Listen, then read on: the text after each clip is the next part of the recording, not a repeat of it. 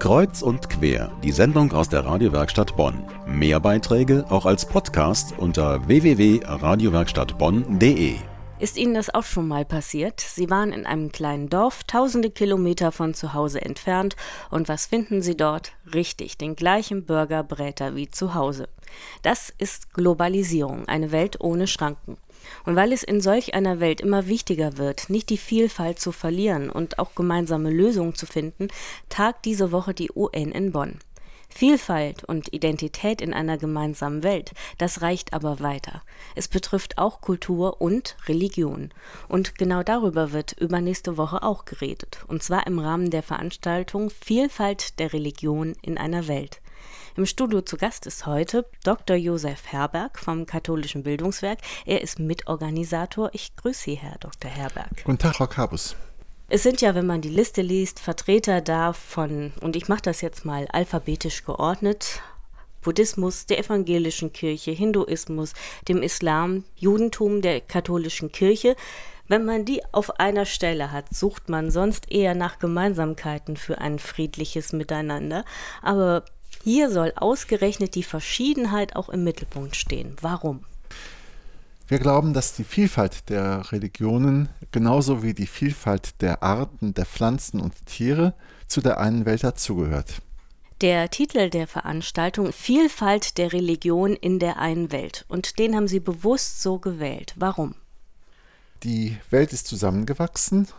Das nennt man Globalisierung die Menschen sind in den letzten 30 Jahren durch, vor allem durch die Kommunikationsindustrie, aber auch natürlich durch den weltweiten Handel so nah aufeinander gerückt, dass ihnen die Vielfalt viel stärker bewusst ist, als das in meiner Jugend zum Beispiel vor 40 Jahren der Fall war. Und jetzt wird die Vielfalt interessant, aber sie wird bedrohlich, aber auch interessant. Und ich glaube, dass das Interesse an der Vielfalt vermehrt werden sollte. Nimmt wahr, wie vielfältig ihr seid. Freut euch an dieser Vielfalt und nehmt wahr, dass diese Vielfalt keine Bedrohung ist in der einen Welt, sondern eine Bereicherung. Die meisten Menschen heute, die leben ja so eine Art von Patchwork-Religiosität. Ein bisschen hiervon, ein bisschen davon und gerade die fernöstlichen Religionen, die haben ein hohes Maß an Attraktivität. Weshalb ist das dann so wichtig, heute auch die Unterschiede zu kennen? Also mit der Patchwork-Religiosität ist das so eine Sache. Ich glaube, das ist eigentlich immer schon eine gewisse Mischung von Religiosität gab. Im Nahen Osten, wo das Christentum herkommt, da kommt ja auch das Judentum her, da kommt auch der Islam her.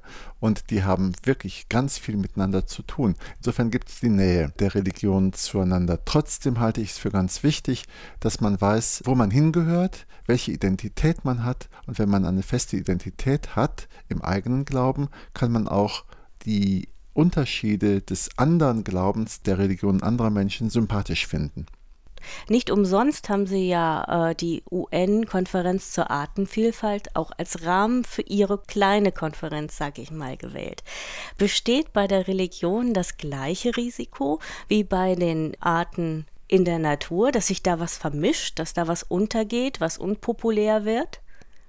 Also die westliche Zivilisation, die in den letzten 100 Jahren ungefähr über die Welt gekommen ist, hat natürlich ähm, die Unterschiede der Zivilisationen auch ein bisschen verwischt.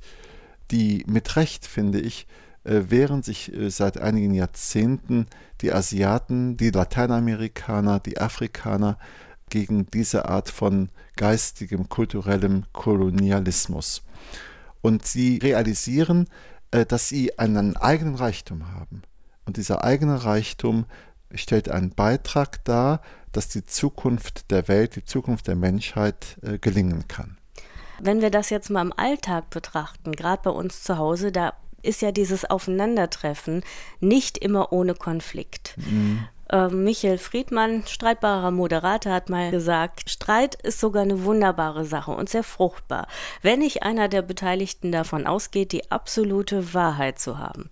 Das ist ja bei den Offenbarungsreligionen, hier auch die katholische und evangelische Kirche, genau der Fall. Mhm. Die sagen ja, sie haben Allgemeingültigkeit. Wie kann da Verständigung klappen? Klar, das ist die große Herausforderung. Sie müssen natürlich realisieren, dass andere Religionen legitimerweise diesen Anspruch von ihren Religionen auch haben.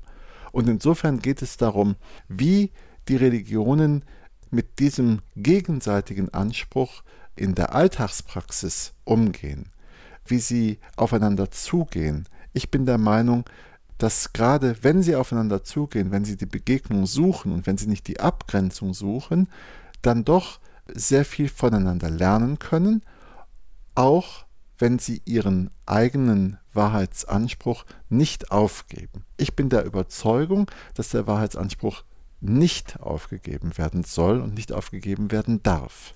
Kurze Frage nochmals, wenn sechs Vertreter der Religion da sein, wer sind da Ihre Highlights? Ganz kurz. Wegen der Bedeutung des Islams in Deutschland freue ich mich auf Herrn Asanoglu, der den Islam vertritt, der auch viel Erfahrung hat mit interreligiösen Gesprächen und wegen der seiner Pfiffigkeit und seiner Deutlichkeit freue ich mich auf Rabbiner Walter Homolka, der ein ähm, deutscher Jude ist, der deutlich die jüdische Religion vertritt, natürlich auch im Konsiliaren, in einem Beratungsverfahren, aber er akzentuiert sie deutlich und das ist ja auch gut. Vielen Dank. Im Studio zu Gast Dr. Josef Herberg vom Katholischen Bildungswerk. Unser Thema die Veranstaltung Vielfalt der Religion in der einen Welt. Sie findet übernächste Woche statt, am 28. Mai. Alle Bonner und Bonnerinnen sind herzlich eingeladen. Moderator ist übrigens der ehemalige Chef des Generalanzeigers Joachim Westhoff. Alle Informationen zu der Veranstaltung und auch den Gastrednern auf unseren Seiten radiowerkstattbonn.de.